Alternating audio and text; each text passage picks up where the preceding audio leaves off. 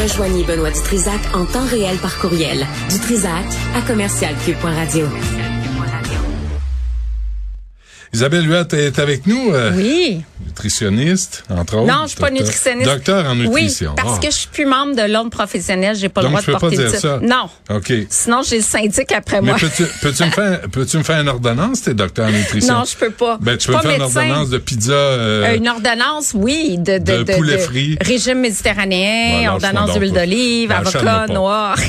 tout- tout ce qui est bon, hein? Oui. Là, aujourd'hui, tu veux parler de la santé du cœur au féminin. Puis Oui. moi, longtemps, j'ai compris, corrige-moi, je me trompe, Mm. c'est que les femmes, euh, avant la ménopause, sont comme protégées des problèmes cardiovasculaires. Oui, absolument. Puis on dirait que la femme se sent moins concernée par les maladies cardiovasculaires. Puis Mhm. Les symptômes d'une crise cardiaque sont quand même différents chez la femme de, ch- de chez l'homme. Et puis la femme souvent va dire ah j'ai juste une petite indigestion. Euh, puis il y a plus de femmes qui vont décéder de maladies cardiovasculaires. Puis souvent on, on parle de cancer du sein, mais il y a cinq fois plus de risques de mourir de maladies cardiovasculaires que de cancer du sein. Les maladies cardiovasculaires tuent plus de femmes de 65 ans et plus que tous les cancers réunis. Ah, fait ouais. qu'il faut vraiment y penser à la santé de son cœur. Puis mois de février, c'est le mois de la santé du cœur. Puis je me suis dit, parlons saines habitudes de vie.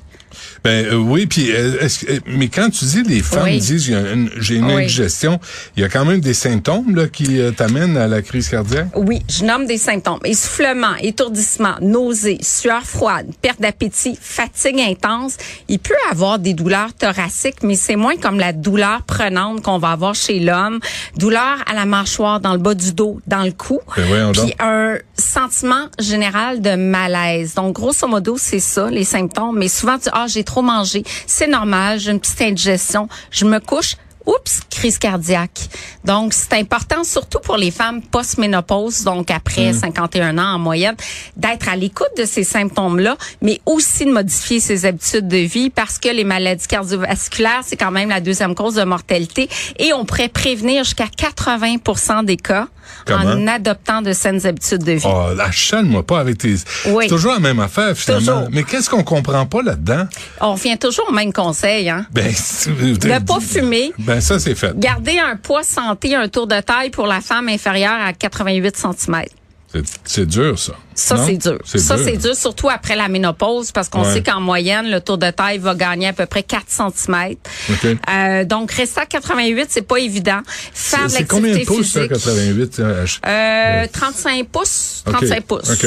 Donc ça, c'est vraiment au niveau du nombril, donc la partie la plus fine. Euh, bouger 150 minutes par semaine, à ça, peu près. ça, on devrait ça. Et on devrait, on devrait. Hmm. Boire modérément, on a parlé la semaine passée, donc essentiellement du vin rouge en mangeant un verre par repas. Euh, donc, grosso modo, c'est ça. Et il y a des conseils pratico-pratiques en alimentation qui peuvent faire une différence pour réduire son risque aussi.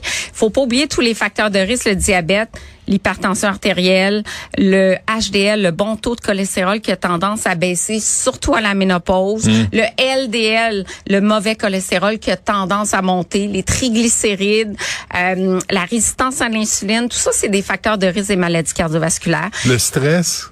Le stress aussi, effectivement, c'est un facteur de risque. Et la femme est plus touchée parce que oui, il y a les cardiopathies ischémiques, l'infarctus du myocarde, mais il y a également les AVC, accidents vasculaires cérébraux, touchent surtout les femmes. Probablement une question d'hormones. On sait que la pilule va hausser le risque d'AVC. Euh, certaines formes d'hormonothérapie non bioidentiques également. Donc, il y a La plus d'AVC. La pilule? Oui, Ah, certaines oui. formes de pilules contraceptives, euh, il y en a d'ailleurs qui ont été retirées du marché parce qu'on voyait une hausse du risque d'AVC. Mhm. Eh boy. Mais, mais Oui. euh, Isabelle, quand tu parles de symptômes, là, tu sais, nous autres, là, je pense, t'as mal au bras, t'as, tu Hmm. Oui. sais, il y a des symptômes qui sont clairs. Euh, ça a l'air plus neuro Oui. chez la femme. Hein? Vraiment, vraiment. Parce que quand tu dis fatigue intense, essoufflement, l'impression d'avoir une indigestion, c'est subtil. Puis ça peut être bien d'autres choses. Puis la femme a toujours plein de choses à faire qu'elle est à l'écoute de ses symptômes. Ouais. Donc très peu à l'écoute. C'est pour ça que c'est important de sensibiliser les femmes puis de dire prenez soin de votre santé cardiovasculaire. Ouais. Puis si tu le fais pas sur le Oui. coup, ça ne fait que empirer. Là. C'est, Ben, avec le vieillissement, ça empire. Ouais. Effectivement, ça empire parce que bon, on- j'ai parlé beaucoup de ménopause dernièrement, mais c'est sûr qu'à la ménopause, il y a l'insomnie, il y a la fatigue généralisée, il y a le fait que tu vas pas au gym parce que tu es fatigué, tu as mal dormi, donc tout ça, ça fait juste augmenter euh, le risque davantage. Hum. Puis la sédentarité aussi? Vraiment, sédentarité, là on parle de 150 minutes d'activité physique modérée Ouais. ou moins mais de très haute intensité. Mais d'après toi, Isabelle, qu'est-ce qui... Parce qu'on connaît le message. Ben oui. On sait ce qu'on doit faire. Puis on le fait pas. Oui. Mais on fait pas tout. C'est On ça fait pas l'affaire. tout, hein. Il y a des affaires qu'on sait qu'on fait. Tu me dis que récemment, tu as fait des changements dans tes habitudes de vie. Euh, euh, on- c'est très difficile de garder la motivation, de changer ses habitudes. C'est pour ça que moi, j'ai changé une habitude à la fois. Là, je vous donne sept conseils aujourd'hui. Vous dites, hey, ça n'a pas d'allure, changer tout ça. Pensez une chose à la fois. Genre, combien de fruits tu as mangé aujourd'hui? Tu me dis un. Bon, ben, à partir de demain, si on en mangeait deux fruits. Puis quand cette habitude-là, elle est rencontrée, puis c'est intégré justement dans nos habitudes, ben là, on passe à une autre étape. Ben, je vais essayer de manger un légume vert de plus tous les jours. Mais on veut des résultats. Oui. Elle est où la maudite pilule? Oui, ça. pas avec les comportements. On veut Oui. juste une pilule. Non, c'est pas bon les pilules. Il y a trop d'effets secondaires, de, Ouais. de- tu sais, les statines. euh, on commence toujours par l'alimentation. C'est sûr que les jeunes médecins, long. mais- oui, c'est trois mois. C'est long avant Oui. de voir des résultats. Oui. C'est ça, hein? C'est long, mais ce qui est motivant, c'est de dire à partir du moment où je modifie mes habitudes de vie, ok, peut-être dans trois mois, je vais avoir une chute du LDL, j'aurai pas pris de médication, tant mieux parce qu'il y a des effets, des effets secondaires avec toute médication. Donc, j'ai pas les effets secondaires de la médication, j'ai un impact, mais quels sont les bénéfices collatéraux du mieux manger? J'ai plus d'énergie, je dors mieux. Euh, ah, mes fonctions cognitives, j'ai plus de mémoire. Euh, mon, mon, je suis attentive plus longtemps sur un dossier. Donc tout ça, c'est des bénéfices qu'on devrait écrire dans un journal parce que c'est très difficile de dire ah ouais, il me semble que j'ai plus d'énergie.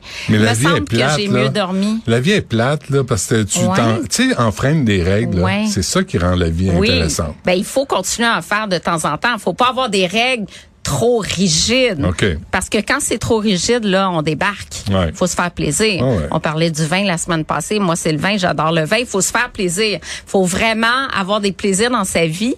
Euh, je parlais avec euh, Sophie Durocher qui me disait, moi, le Zumba, j'adore ça. Trouver quelque Mm. chose que vous aimez. Si tu dis, c'est faire du tapis roulant pendant 30 minutes puis c'est obligatoire, ça se peut que tu décroches si t'aimes pas ça. Ouais. Tu sais? C'est Bon, en rafale, j'ai-tu le temps des conseils en rafale, OK? Augmenter les fibres solubles. Les fibres solubles sont des fibres qui vont diminuer la glycémie et le taux de cholestérol. On trouve ça où? On trouve ça dans l'avoine, dans le chia, la graine de chia que t'aimes tant, et dans l'avoine du gruyot. C'est bon, c'est bon. Ça, premier conseil. Manger du poisson trois fois semaine, je l'ai dit souvent. Super important des oméga 3. Ça va diminuer l'agrégation des plaquettes. Ça rend le sang plus fluide et euh, ça diminue le risque de caillots. Prioriser les bons gras. L'huile d'olive, d'avocat, les noix, les graines. Jusqu'à date, c'est le fun parce qu'au lieu d'enlever des affaires, on met des affaires. 5 à 10 euh, fruits et légumes par jour, idéalement 10 pour diminuer votre risque de maladie coronarienne de 24 et d'AVC de 33 Plus de soya. Le soya, on a parlé beaucoup quand on a parlé de ménopause. Ça va diminuer le cholestérol d'avoir plus de soya, des protéines végétales, moins de viande rouge, que plus de gras saturés. Pensez sodium également parce que l'hypertension, c'est un des facteurs de risque des maladies cardiovasculaires. Et puis, euh, ben, couper le sucre. Mais grosso modo, je te dis toujours la même affaire. Moi, là, toutes mes quatre dernières chroniques, Benoît, c'est comme euh, mes sept meilleurs conseils. Ça, c'est clair. Mais, ça, mais, mais une fois qu'on le saisit, le sucre, là, faut, Oui. en, faut en tenir compte. Oui. Faut être, tu sais, puis on Oui. a appris, euh, il y a eu plein de documentaires, Isabelle, là, qui, qui indiquaient où il y avait du sucre dans les sauces spaghetti, les sauces tomates. Dans les sauces, euh, dans les céréales, dans les produits de boulangerie, dans tellement de produits, il y a Ouais. du sucre. Puis avant, on dit le sucre, c'est la carie dentaire. Non, c'est aussi les maladies cardiovasculaires, c'est aussi l'obésité, c'est aussi inflammatoire. Puis aujourd'hui, on sait que l'inflammation, ben c'est c'est relié à la santé physique et mentale. Ben, c'est Ben, euh, voici. et, et les gens qui ont une tête enflée, hein, c'est les plus malheureux. T'as-tu remarqué? Ah oui, mais c'est pas mon nécessairement. cas. Non, je le sais. Isabelle Huot, docteur en nutrition. Merci. Oui, merci.